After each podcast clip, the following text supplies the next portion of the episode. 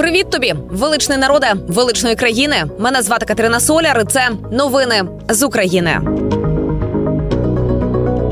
Триває 350-та доба нашого героїчного протистояння ворогу. Доба, яка наближає Україну до перемоги, і розпочалась вона з візиту з закордонного візиту президента Зеленського до Британії.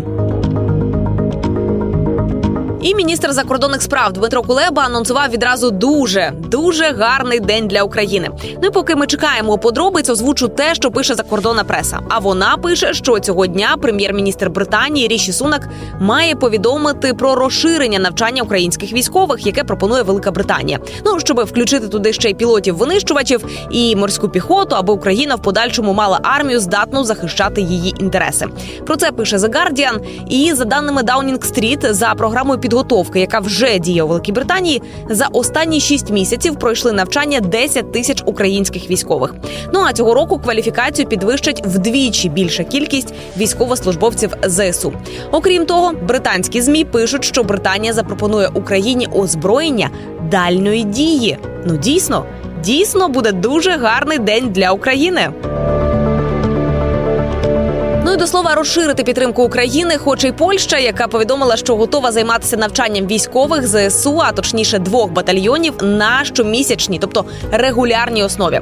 Причому це будуть не якісь там хаотичні навчання. Процес підготовки враховуватиме актуальні потреби, з якими стикаються збройні сили, і сама ж місія навчань не обмежуватиметься лише тренуваннями. Окрім того, найближчими днями Польща направить до України вже третій пакет обладнання, необхідного для відновлення енергетичного сектора. Дякую, дякую вам, партнери і сусіди. Ну а Чехія буде допомагати нам виробляти і ремонтувати бронетехніку. Укроборонпром та чеська компанія домовилися про спільне виробництво бронетехніки, що включає і ремонт, і розробку, а також створення ланцюжків постачання деталей та виробів.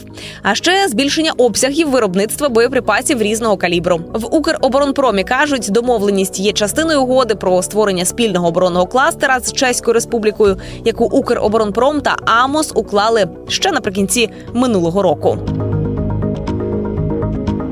Ну а тим часом перший леопард прибув до України. Щоправда, поки тільки у вигляді моделі міністр оборони Німеччини Борис Пісторіус напередодні прибув до України з неоголошеним візитом. Ну і фото з ним і моделлю танка Леопард 2 опублікував міністр оборони України Олексій Резніков. До речі, Нідерланди, Німеччина і Данія і собі відправлять танки в Україну. Спочатку придбають 100 танків Леопард 1 ну а потім і відправлять відповідно. Разом із сотнею танків Україні нададуть необхідні боєприпаси і запасні частини. Також Нідерланди хочуть провести навчання українських танкістів. Ну, якщо хочуть, то ми їм в тому не заважаємо. Ну а поки ми чекаємо на важке озброєння, війна не зупиняється ні на хвилину, як ви розумієте. Ба більше того, окупантам настільки некомфортно на нашій землі, що вони, коли потрапляють до нас, чим душ спішать померти. Тож наразі на Кремінському напрямку спостерігається максимальна ескалація. За словами голови Луганської області Сергія Гайдая, там зараз багато обстрілів, і росіяни намагаються прорвати нашу лінію оборони.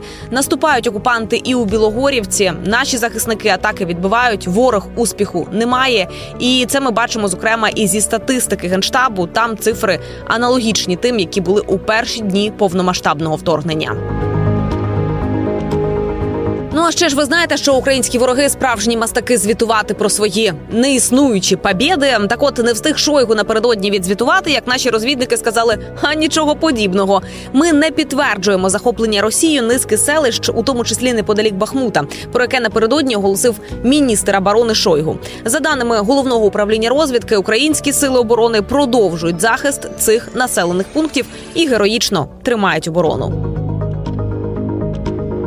Ну і до слова, українське підпілля теж не спить. На Луганщині українські партизани пошкодили залізницю. Патріоти підпалили шафу керування колією. Повідомив про це очільник Луганської ОВА Сергій Гайдай. І він додав, що тепер супротивник не зможе доправити залізницею ні мобілізованих, ні боєкомплект.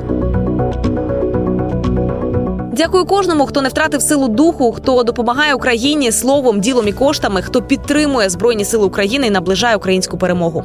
Ми сильні, ми вільні, ми незламні, як Україна. З вами була Катерина Соляр. Слава Україні! Слава українським героям і смерть тим клятим ворогам.